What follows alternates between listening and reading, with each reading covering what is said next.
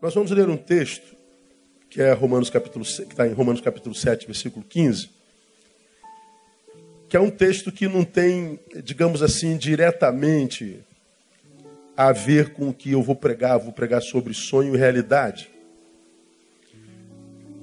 É um texto que fala sobre um outro assunto, mas no seu bojo está escrito esse negócio. Sonho e realidade, na verdade, Paulo está falando sobre a lei que condena e a graça que liberta. O assunto dele não é sonho e realidade, mas está é, tá contido no texto. Eu quero pegar essa contenção e compartilhar um pouquinho é, sobre sonho e realidade e trazer para a nossa realidade nesse início de ano. Nesse versículo, o 15, Paulo está dizendo assim: olha lá, pois o que faço não entendo. Então ele está dizendo: eu, eu, eu tenho uma produção pessoal que eu não consigo explicar. Como quem diz, eu queria entender o que acontece comigo, mas eu não entendo. Porque o que quero, isso não pratico. Mas o que aborreço, isso faço. Então ele está dizendo, a, a esse, a, a, esse acontecido comigo que me faz mal. Eu queria, eu queria entender por que, que eu faço isso. O que, que você faz, Paulo, você não entende? Ele diz: existem algumas coisas em mim que eu não gosto, que eu aborreço. E que eu sei que se frutificarem em mim me farão mal. E um lado meu diz: Paulo, não faz isso. Eu vou lá, acabo fazendo. E me arrebento. Por outro lado, há coisas em mim que eu sei que são coisas boas. São coisas que eu deveria pôr em prática, que eu sei que pondo em prática vão fazer bem para a minha vida, mas eu não vou lá e não pratico isso. E ele diz: Eu queria entender isso, não entendo. Ele está falando de uma prática involuntária e de uma prática que deveria existir, mas que não se torna prática de jeito nenhum. Ele fala de uma desconexão que há dentro dele, que ele diz: Eu não entendo, eu queria entender. Mais adiante, no versículo 19, bota o 19 aí, painel.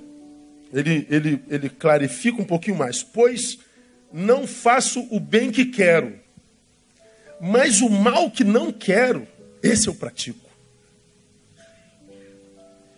Ele está dizendo: Eu sou um homem do bem.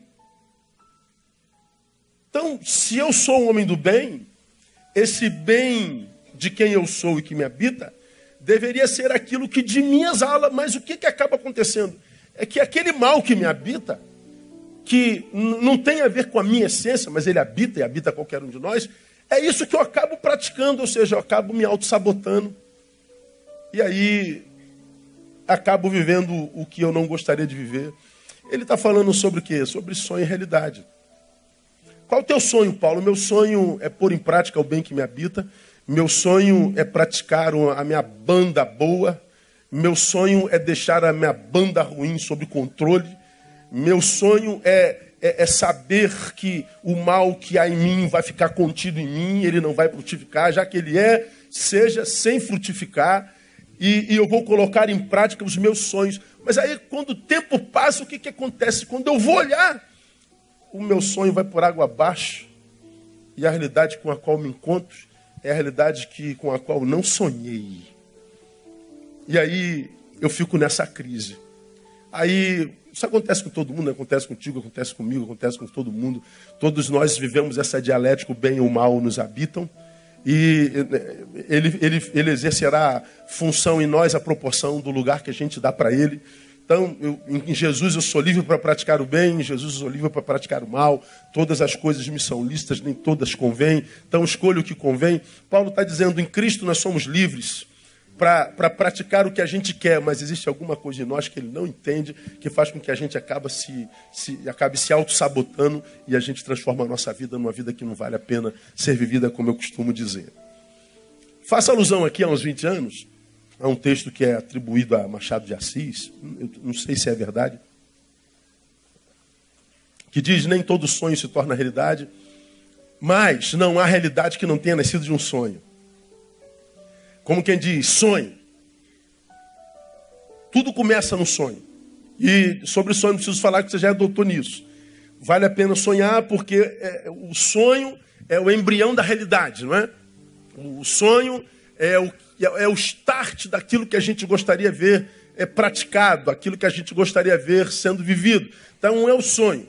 E como você já me viu pregando aqui, vale a pena sonhar, porque, embora o sonho seja o embrião da realidade, qual é a garantia, pastor, que a realidade vai, vai se concretizar? Não tem garantia nenhuma. Eu não tenho. Você já me viu pregando sobre isso aqui há bem pouco tempo. Meu sonho é, é chegar naquele espelho. Ok. Qual é a garantia que eu vou chegar no espelho? Nenhuma. O espelho é futuro, eu não tenho gerência sobre futuro nenhuma. Mas porque eu tenho um sonho, mesmo não sabendo do que eu vou chegar lá, uma coisa, porque tenho um sonho, eu sei, eu não vou ficar aqui. Esse sonho vai me colocar em movimento. É o sonho, a mola propulsora, a força propulsora dos homens. Se está em movimento, é porque está sonhando. Só para quem perdeu o sonho. Você já aprendeu, a gente não morre quando a morte chega, a gente morre quando os sonhos se vão. Morreu não quando a morte chegou, morreu quando o sonho se foi. É o sonho que me movimenta. Vai virar realidade? Não faço a menor ideia. Mas uma realidade o sonho já produziu, me tirou daqui. Então a gente precisa sonhar. Paulo está dizendo: meu sonho é que o bem que me habita frutifique. Mas o que, que acontece? O mal é que frutifica. O meu sonho é que esse mal não apareça em mim, mas ele é, acaba aparecendo. Então ele está dizendo: o meu sonho não se torna realidade. Qual é o problema disso? É que quase toda realidade que não é produto de um sonho é realidade dolorosa. Por exemplo, você de repente adentrou 2018 vivendo o teu pior momento da vida.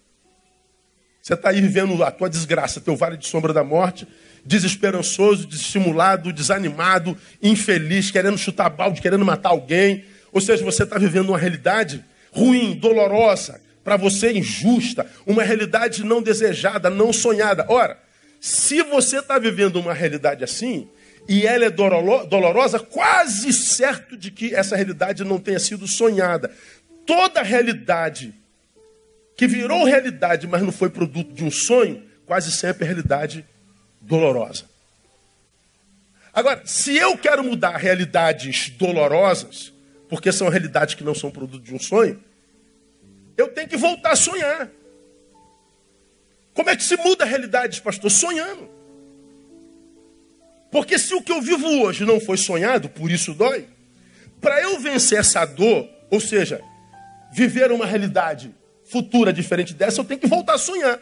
Porque a única realidade que se torna realidade prazerosa, equilibrada, é aquela realidade que a gente sonhou. Ou seja, eu estou aonde planejei estar. Eu estou aonde ontem sonhei estar. O meu hoje é o resultado do meu sonho ontem. Então, esse sonho, essa realidade, que é produto de um sonho, é uma realidade prazerosa transformou-se numa vida que vale porque é produto de um sonho. Então, se você entrou 2018, cara, e não está bem, não adianta se rebelar, não adianta se revoltar, não adianta jogar pedra na vida, não adianta é, gritar, não adianta espernear, não adianta achar culpado, já falamos sobre isso aqui mil vezes. A tua esperança é o sonho, é voltar a sonhar.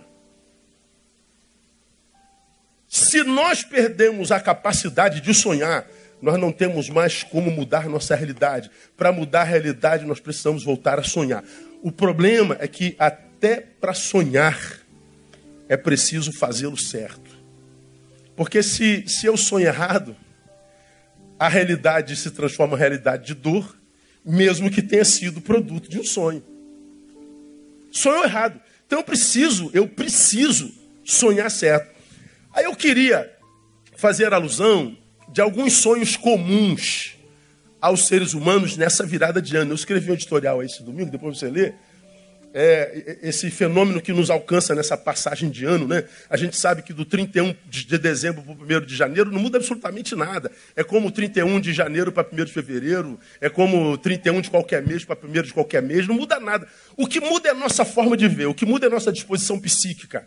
O que muda é a nossa, nossa, nossa esperança. O que muda é dentro, não é fora. Do lado de fora não mudou nada, foi só o número. Mas a nossa forma de, de nos posturarmos, de nos colocarmos diante dessa mudança de número, é isso que faz a diferença. Acontece aqui dentro. Aí a gente entra em 2018 cheio de resoluções. Em 2018 eu vou perder 4 quilos por trimestre. Chega primeiro domingo, tu engordou 3 quilos, só dia 31. Aí o que, que acontece? Já vi que esse, minhas resoluções vão por água abaixo. A gente faz um monte de plano. No primeiro mês desistimos de quase todos eles. E por quê? Porque muitas vezes nós fazemos planos que estão muito além da nossa capacidade. Igual alguém aqui na nossa igreja que não está muito longe de mim nesse exato momento, não é minha esposa, comprou uma calça com dois números menor. Vamos imaginar que ela vista 42, comprou uma calça número 38. Aí falou assim: esse é meu alvo para o final de fevereiro. Amiga, aí, o que, que você acha? Eu falei assim: quando é que você tira férias? Janeiro. Eu falei, minha filha, eu sou um homem incrédulo, eu não tenho fé. Eu sou um ateu nesses assuntos. De que alguém possa passar pelas férias e voltar das férias mais magro, quatro números. Mas pode ser, que eu sou um incrédulo. Então a gente faz alvos impossíveis. É, bota, compra uma calça mais, uma calça menor quando você estiver em depressão, né? quando você divorciar, quando perder o emprego, aí vai. Agora você agora vai. Agora, nas férias, meu irmão, você tá louco, você vai se frustrar. Guarda essa calça, compra uma do teu número. E se ela tiver larguinha, dá glória a Deus. Agora, tu sai do 42 para 38, ah, pelo amor de Deus, tá sonhando errado, vai se frustrar. Nós precisamos sonhar certos. Porque, irmão, frustração a gente já tem por todos os lados. Nós somos brasileiros, nós somos parte de uma nação que, quando olha para a gente, vê um bolso, não vê um cidadão, que nos cobra caro, mas não cumpre sua obrigação para conosco. Nós somos extorquidos o tempo inteiro, desde que existimos. Então nós temos frustração, nós temos dificuldade de sonhar só por sermos da nação que nós somos. Se nós construímos sonhos inatingíveis, construímos mais frustrações para nós ainda. Então nós precisamos sonhar, porque é a única forma de mudar a realidade. Não adianta ficar sentado aí reclamando, tentando achar que com a tua revolta, com o teu coitadismo, com o teu espírito de, de comiseração, você vai fazer os céus se moverem para mudar a tua realidade. Só se muda a realidade com sonho. Você quer mudar o teu estado? Volte a sonhar, porque se não voltar a sonhar, acostume-se com o seu estado. Para de utopia. Só se muda a realidade sonhando. Não existe outra forma de mudar. Porque se não sonha a realidade vivida, é realidade não sonhada. E realidade não sonhada é realidade dolorosa. Então não tem jeito. Pastor, como é que eu faço? Volte a sonhar. Acredite. Ah, mas eu não vejo luz no fim do túnel. O, o, o Deus que você serve não precisa de, de luz do túnel. Não precisa nem de túnel. Ele chama a existência aquilo que não é. Mas você precisa de sonho. Agora nós precisamos sonhar certos e eu queria propor três sonhos que eu acho que são comuns a nós. Primeiro, com relação à vida pessoal. Esse tópico eu preguei na quarta-feira passada, você ouve lá. Sonho comum a quase todos nós: ser uma pessoa melhor. Esse ano eu serei uma pessoa melhor. Todo mundo. Eu já li dos, dos, dos pedidos dia 31 umas centenas. Eu acho que dessas centenas que eu li, 80% deles está dizendo ser um crente melhor, ser um pai melhor, ser um marido melhor, ser um filho melhor, ser um sei o que melhor. Todo mundo planeja ser alguém melhor no ano seguinte, ser melhor. Pois é, mas quando a gente olha para a realidade, o que, que a gente vê? Ah, o que a gente vê é o ser humano cada vez pior. O sonho é um e é comum, a realidade é outra, nós estamos piorando. Nós estamos nos superando em desgraça, em desumanidade. Nós estamos nos superando em loucura. Ora, se o sonho é tornarmos-nos uma pessoa melhor, e quando a gente olha ao redor, o que a gente vê é piora, o que fazer? Falamos na quarta-feira passada. Sonhar acordado. Isso é, sonhar e trabalhar. Uma realidade só pode ser transformada com sonho e trabalho. Isso chama o quê? Inconformismo. Não estou feliz como eu estou. Então preciso voltar a sonhar porque eu quero mudar essa realidade. Ora, já, o sonho já está aqui. Agora o que, é que eu tenho que fazer? Eu tenho que trabalhar. Eu tenho que correr atrás. Recuse-se a ser menos do que sabe pode ser. Acho que 100% das pessoas que eu atendo ao longo do ano estão sentadas à minha frente no, no gabinete. Quase todas elas eu faço uma pergunta. O que te traz aqui? Aí a pessoa sempre diz: esse problema.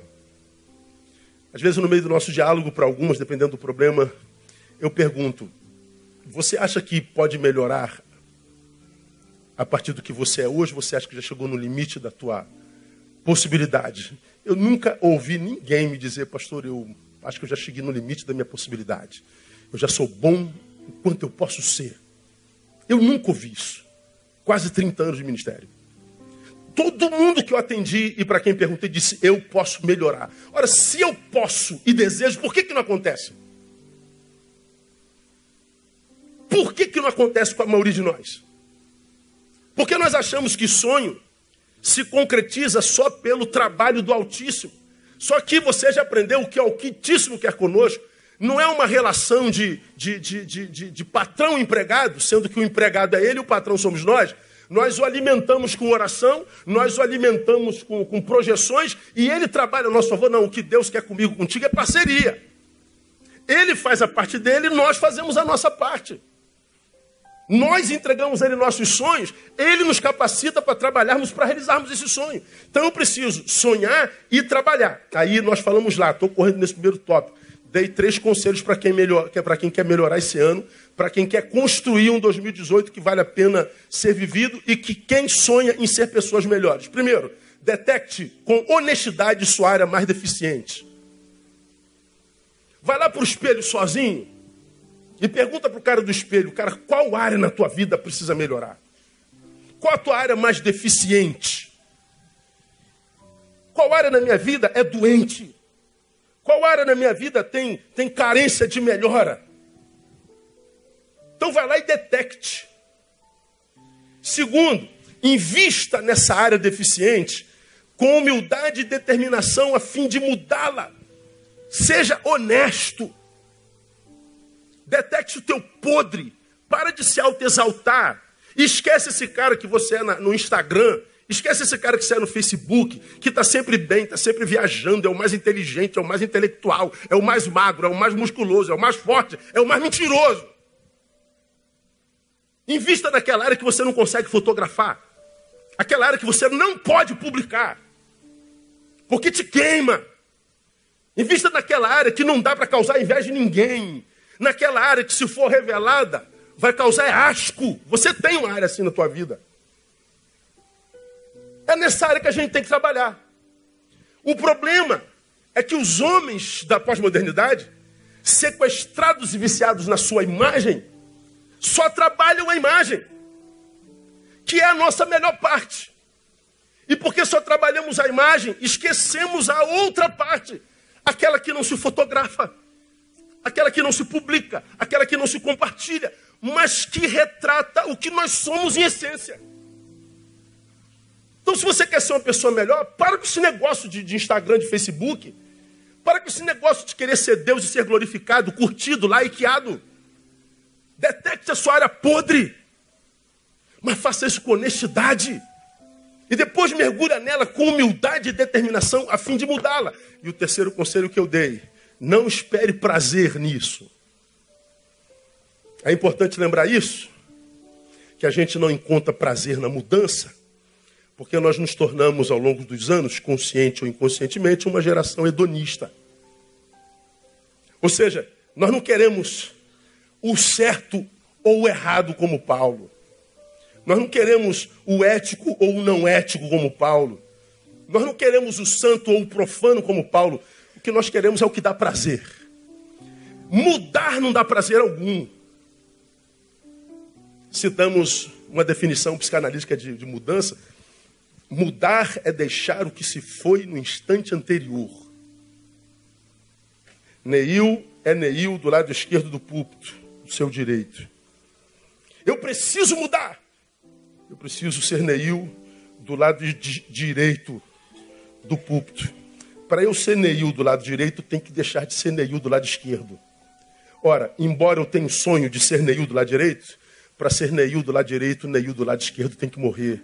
E não existe morte na vida que gere prazer. Então não espere prazer, mesmo que seja para melhorar. Não acontecem mudanças significativas em seres hedonistas. Não acontecem mudanças significativas em seres exibicionistas. Só acontece mudança significativa em seres humanos. Então, nós estamos começando 2018, minha ovelha. Ao invés de você achar que a tua transformação vai acontecer no gabinete do pastor Neil, ou nessa cultura gospel de, de, de, de, de, de mercado milagreiro, que você viveu errado 30 anos e vem para a igreja esperando que Deus te cure em 30 segundos. A cultura do vagabundo, que chama isso de fé. Isso é a cultura do vagabundo. Se muda a realidade sonhando. Se sonha certo, a realidade muda. E só se muda a realidade com trabalho. Detecte sua área carente, invista nela com humildade e determinação. Não espere prazer nisso. Mas se você fizer isso com seriedade e Deus vire essa seriedade, eu te garanto, teu 2018 será melhor do que 2017 e talvez se transforme no melhor ano da sua vida no nome de Jesus. Você acredita nisso, amém ou não? Aplauda ele forte, porque é ele quem está falando com a gente. Próximo tópico. Sonho com relação à vida sentimental, relacional. Ah, esse sonho aqui geralmente é o mais comum nos pedidos dos solteiros. Qual é o sonho, pastor, mais comum? Achar um grande amor ou manter o amor que se tem. Esse ano, Deus, eu quero achar o meu varão. Eu quero achar a minha varoa. Olha o linguajar gospel. A gente nem diz eu quero achar a minha mulher ou o meu homem. Não, eu quero, uma, quero um varão. Se é de Deus é varão, não é homem. Se é de Deus é varoa, não é mulher. Aí tá lá, um milhão de pedidos assim. Mas Deus, eu quero um varão que seja do céu. Não existe varão que seja do céu. Todo varão é da terra, irmão. Existe varoa do céu. Se você achar, vai ser da terra. Não existe varão do céu. Pois é. O que se busca, na verdade, quando se busca um grande amor? O que se busca é vencer a solidão e a rejeição. O que se busca é tentar viver aquilo que tem a ver com a nossa natureza. No Éden, Deus disse: não é bom só. Nós não nascemos para a solidão. Ninguém que vive sozinho consegue plenitude. E eu não estou falando que a solidão só pode ser matada com amor eros, com amor de homem e mulher. Amor vai além disso. Claro que isso é fundamental. Preserva espécie, alimenta o ser humano integramente, bio, psíquico e espiritualmente falando. Bio porque o macho se completa na fêmea e vice-versa. Um foi feito para o outro, encaixa certinho. E são os únicos que podem manutenir a, a, a multiplicação da espécie e impedir a sua extinção. Então o alimento bio se dá no varão e na varoa mesmo. O psíquico é porque é melhor serem dois do que um. Porque um, como se aquentará? Fala dos, dos valores afetivos internos e espiritual, porque nós nunca somos tão parecidos com Deus como quando estamos em família. Porque Deus é uma comunidade, é Deus Pai, Filho e Espírito Santo. Então é Deus Pai, Filho e Espírito Santo. É uma família, é uma trindade. Então nós nunca parecemos tanto com Deus como quando estamos em coletividade, em comunidade. Então, a, a, relação amorosa, relacional, sentimental, é fundamental. E há um sonho comum nessa área que todos nós temos: achar um grande amor ou fazer a manutenção do nosso. Agora, qual é a realidade? Não posso confiar em ninguém. Você quer tanto um varão, aí aparece aquele varão que você de repente sonhou.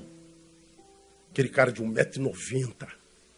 Ah olhos verdes, moreno. Chegou com um carro zero na igreja com a Bíblia desse tamanho. Na hora do louvor, ele está de olho fechado, assim, ó. A irmã, a irmã está assim, ó.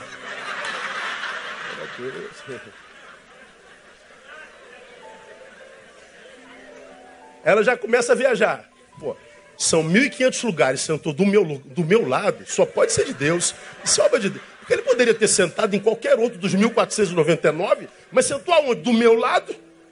Você acha que é coincidência isso? Ô Judson, não pode, só pode ser de Deus. A irmã já começa a construir. Meu Deus, a irmã, a irmã já está arrepiada aqui, a irmã já está. Ela já está viajando a maionese. Meu Deus, olha aí. Você mexe com a gente esse negócio de, de vida relacional. Pô, aí, aí, aí, quando você vê aquele homem zarrão, aquela mulherona, e se olha, fala assim, pô, não é possível, cara. Tudo indica que é de Deus, mas não é possível. A gente, a gente tem muita dificuldade de acreditar no outro hoje, não é verdade? Aí tu conhece a pessoa, a pessoa é muito gentil, abriu a porta do carro para você, pagou a conta, pediu licença na hora de ir no banheiro. Aí você fala assim, meu Deus, esse cara deve ser, deve ser boiola, não é possível, cara. Tá, tá, muito gentil, cara. Não existem mais homens assim, cara. Olha o que, que aconteceu com a gente na realidade enquanto sociedade. Ninguém mais se entrega a um relacionamento de cabeça. Todos nós entramos só em parte. Citei Zac, Zac Magiese aqui outro dia. Zac Magiese tem uma frase interessantíssima. Causa mortes, traumatismo craniano. Mergulho profundo em pessoas rasas. Mergulhou de cabeça, a pessoa era rasa demais, morreu de traumatismo craniano. Para não morrermos de traumatismo craniano, a gente não mergulha mais de cabeça, a gente bota o pezinho assim. Ó. Deixa eu ver se dá. Deixa eu ver se é fundo. Você não se doa mais, porque você sabe que o outro não é mais confiável. E você então se poupa nas suas relações. Você não se doa mais porque já se machucou muito aqui, ó.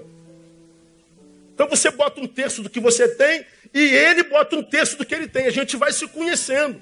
O problema é que dando um terço de nós, nós nunca conheceremos a plenitude de ninguém.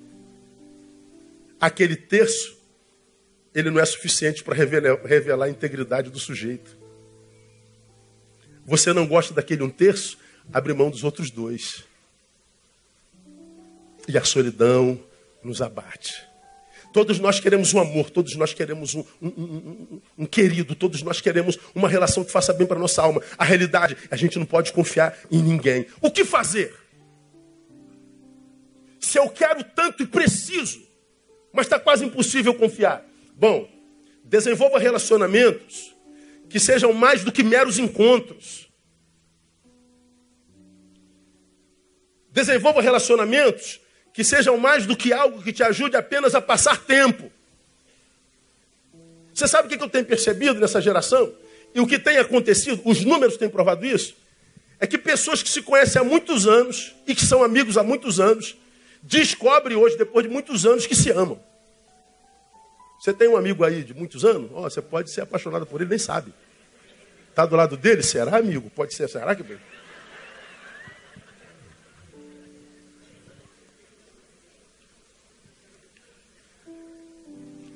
Sabe por que, que muitas vezes não desenvolve? Porque são relacionamentos passatempo. Não são relacionamentos humanos integrais. Nós não estamos buscando no outro conteúdo. Nós não estamos em processo de pesquisa da sua interioridade. Nós nos tornamos pessoas rasas e o que nós queremos é passatempo. Aí você diz, por que você é amigo desse ou dessa? Pastor, quando eu estou com ele, o tempo passa que eu nem vejo. Ah, então você passou esse tempo todo, nem viu passar. Não. E o que você aprendeu nesse tempo todo que passou? Não aprendi nada, porque passou tão rápido. Ou seja, você perdeu tempo na vida. Esse tempo que passou rápido, que não produziu conteúdo algum em você e nem nele, foram tempos que foram desperdiçados. Porque foram encontros passatempo. Você poderia estar jogando dominó, passatempo. Poderia ter levado teu cachorro para passear, passatempo. Poderia ter corrido, passatempo. O problema é que nós desenvolvemos relacionamentos que dispensam a necessidade do conteúdo, que, portanto, revelam para o universo que dispensam a necessidade de evolução, de ascensão e de crescimento. Nós não estamos vivendo relacionamentos humanos. São relacionamentos objetificados, são passatempos. Eu nunca vou conhecer alguém se esse alguém é alguém com quem eu converso as mesmas coisas, se é alguém cuja profundidade não existe ou não é conhecida. Então preciso desenvolver relacionamentos que me enriqueçam. Por quê? Há uma frase minha, é, bem batida aqui em Betânia, né? Nós somos o resultado do quê? Dos nossos encontros. Aí eu pergunto para você: você está feliz como você está hoje? Você está feliz com o que você é hoje? Não estou, não, pastor, estou mal beça. Nós não somos resultado dos nossos encontros? Está tá, tá, tá precisando se encontrar com gente nova, né? Está precisando abrir mão dessa gente que não te levou a lugar nenhum. Está precisando ressignificar suas amizades. Está precisando aprender a perder gente, mandar gente embora. Você não faz faxina no Facebook de vez em quando? Faz aquela limpeza, manda um monte de gente embora? É, na relação tem que ser a mesma coisa. E não só, você tem que ir embora da vida de gente que você também não contribui. Que você está empatando, que você está atrapalhando. Uma, uma, uma realidade muito comum nesse tempo é a extensão da adolescência no sujeito. Tu vai para a América, o menino acaba o, o, segundo grau, tem outro nome lá?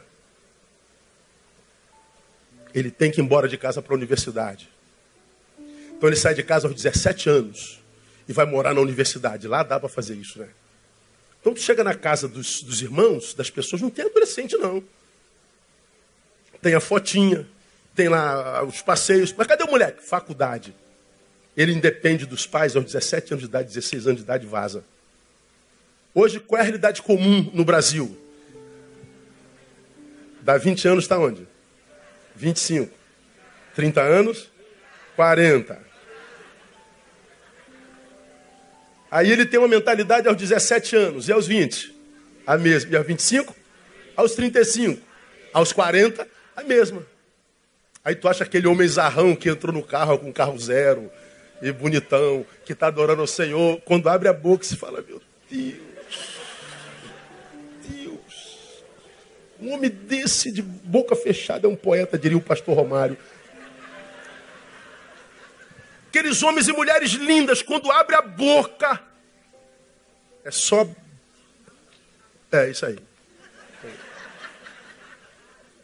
É um desperdício. Um homem desse que não tem conteúdo nenhum. Aí você não se importa com imagem, você não se importa com dinheiro, com carro. Porque ninguém suporta se relacionar com casco vazio. Aliás, um dos livros, como eu não vou voltar no gabinete, eu separei os meus livrinhos para ler nesse, nas minhas férias. Um deles, aqui ó, Casco Vazio de Ser Humano. Lembra que eu tenho falado aqui? Você conversa com a pessoa 10 minutos, descobre que não tem ninguém lá dentro. Está vazio. Ora, se eu sei que não há nada lá dentro, por que permaneço?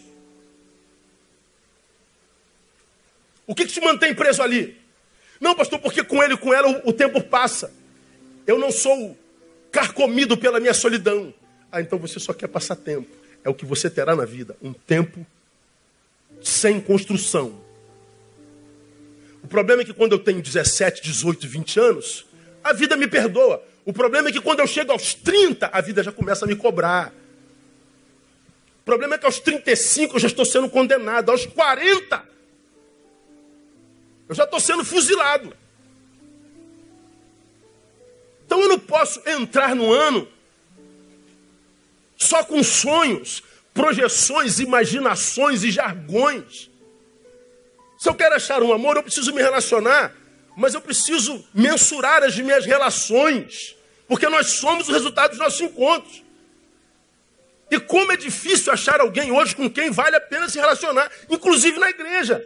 A igreja está um péssimo lugar para se relacionar, embora ainda seja dos melhores. Nós somos resultado dos nossos encontros, né? Aí você se lembra de Provérbios 13, 20, que diz assim: Quem anda com sábio será sábio, mas o companheiro dos tolos sofre aflição. Se você se relaciona com sábio, você se transforma nele, porque nós somos o resultado dos nossos encontros. Mas você se relaciona com o tolo, que você vai ter aflição, porque não há alegria para tolo, para inútil, para cascos vazios de seres humanos.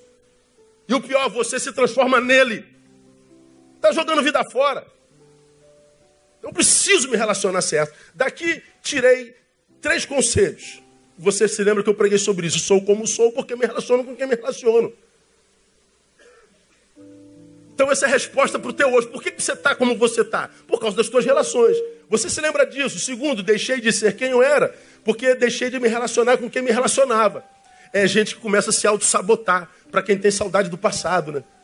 Por que, que eu piorei? Veja se você não deixou gente rica para trás. Veja se você não abriu mão de gente que te construiu. Veja se você não abriu mão de gente fonte. Lugares fonte. Veja se você não abriu mão de gente em quem você se alimentava que ajudou a constituir a tua persona. Veja se você não abriu mão. Por causa de hedonismo, por causa de, de exibicionismo, de tudo que é ismo que tem matado essa geração. Nós somos o resultado dos nossos encontros. Agora também você se lembra que eu preguei sobre isso, só serei quem quero ser se me relacionar com pessoas diferentes daquelas com as quais me relaciono. Ou seja, para quem ainda sonha com o futuro. Meu irmão, não adianta mandar jargão e, e palavras de, de, de projeções para o futuro se eu não trabalho minhas relações. Eu acho que um dos mistérios mais necessários a serem desenvolvidos pelos homens hoje é a capacidade de perder gente e a capacidade de andar só. Porque preguei domingo passado aqui. Estar com a pessoa errada é, sobretudo, impedir que a pessoa certa chegue é melhor estar sozinho. Não aguenta a sua presença, se relaciona com qualquer um. Por quê? Por causa dele, não por causa de si. Você não suporta a tua presença. Está se relacionando com a pessoa errada. A pessoa certa passa na tua frente, ó. Mas porque você está relacionando-se, porque ele é certo, ele não vai olhar para você. É melhor estar sozinho. Então, para quem tem o sonho de encontrar um amor, de manutenir o amor, trate de se transformar em alguém a quem Deus daria para alguém que é dele. Você não está pedindo a Deus que mande um varão que seja dele? Você não está pedindo a ele uma varoa que seja dele? Vamos imaginar que esse varão, essa varoa existe. Por que é dele? Deus daria você para ele? Deus dando você a alguém que é dele, estaria dando um presente ou uma maldição?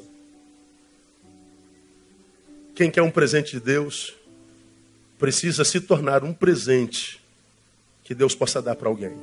Dá para entender isso ou não? Ok. Então vamos por terceiro sonho, a gente vai terminar para a gente comer e beber. Sonho com relação a Deus.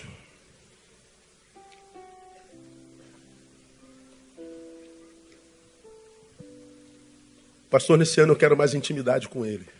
Quantos querem, de fato, irmãos, mais intimidade com Deus esse ano? Levante a mão bem alto. Diga, Deus, eu quero mais de Ti. Eu não conheço um crente que não queira isso, cara. Que queira de fato, de verdade. O que acontece é que muitos de nós não conseguem.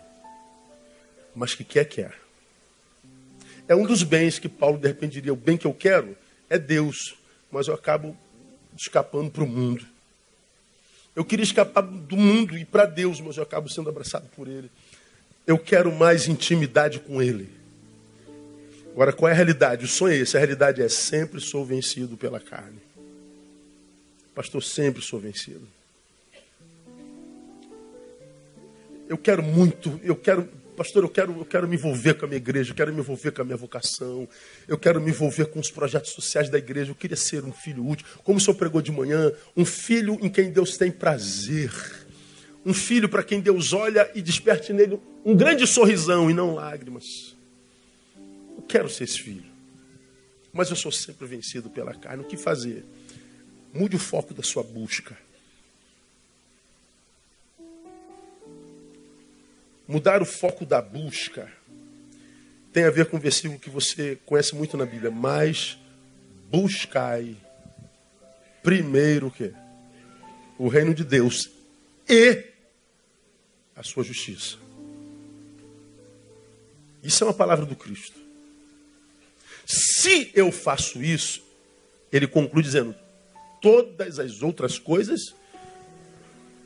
Ele está dizendo: esquece as coisas as coisas que você deseja virão se o reino estiver em primeiro lugar. Agora, o que, que a gente vê hoje? O crente ele está correndo tanto atrás das coisas que para alcançá-las ele abre mão do reino.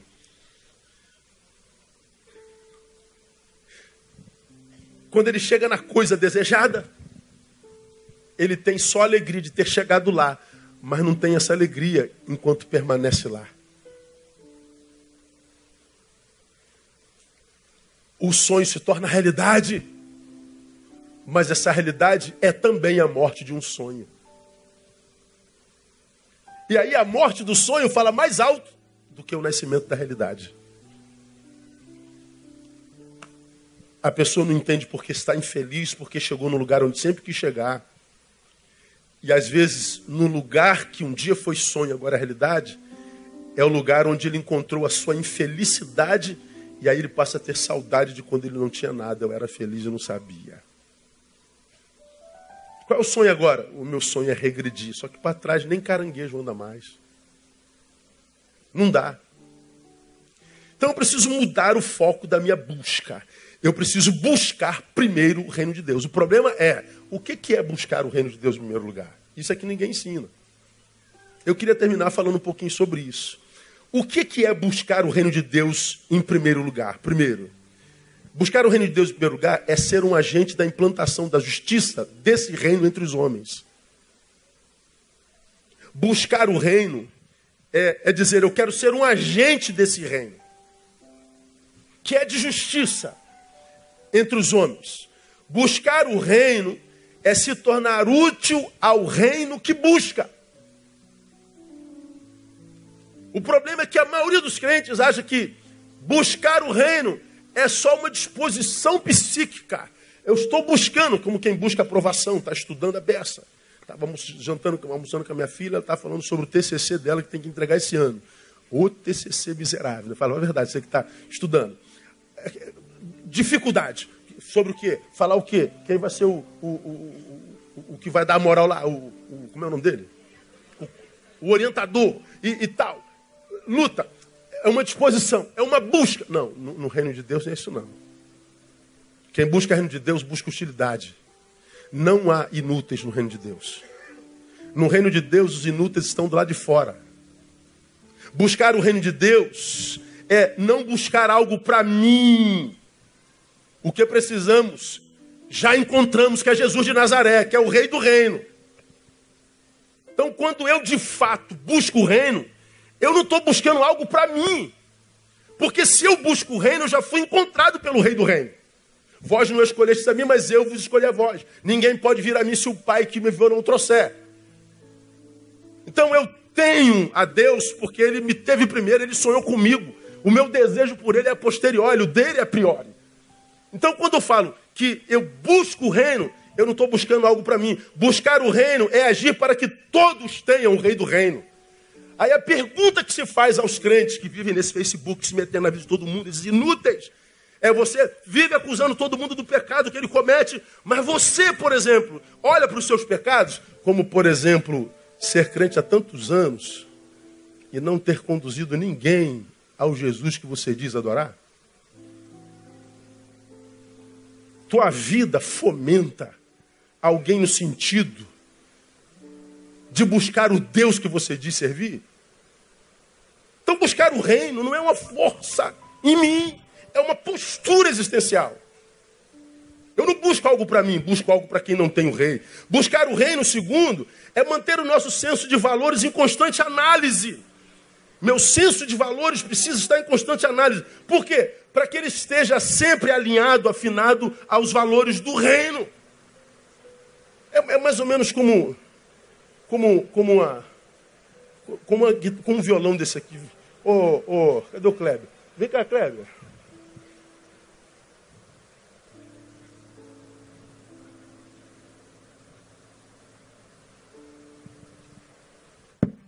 Toca aí. Vim para adorar-te. Preste atenção.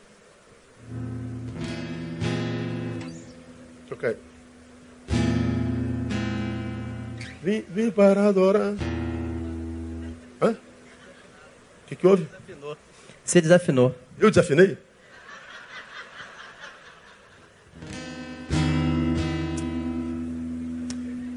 Ainda é um violão? É ou não? É. Dá para tocar? Não. Por quê?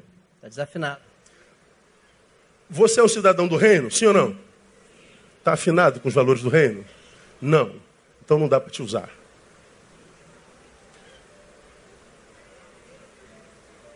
Entendeu? Continuo sendo quem sou, inútil. Precisa afinar. Está afinando, Kleber? Dá para afinar? Então toca. Vim para adorar-te, vim para prostrar-me, vim para dizer que és meu Deus, totalmente amável, totalmente digno, és maravilhoso para mim. Ó, tá afinado, dá para usar, dá para ser útil. dá para ser achado pelo Rei do Reino. Não basta ser crente, tem que estar afinado. Então, buscar o reino é manter nosso senso de valores constantemente afinado. Obrigado, obrigado, pode sentar. Se eu não busco essa afinação constante, eu vou viver desafinado. Aí Deus não usa, minha vida não flui, os rios de água viva não fluem de lugar nenhum eu vou me tornando esse religioso frio, inútil, idiota, que vive sentado em Facebook se metendo na vida de todo mundo, essa gente idiota que está aí.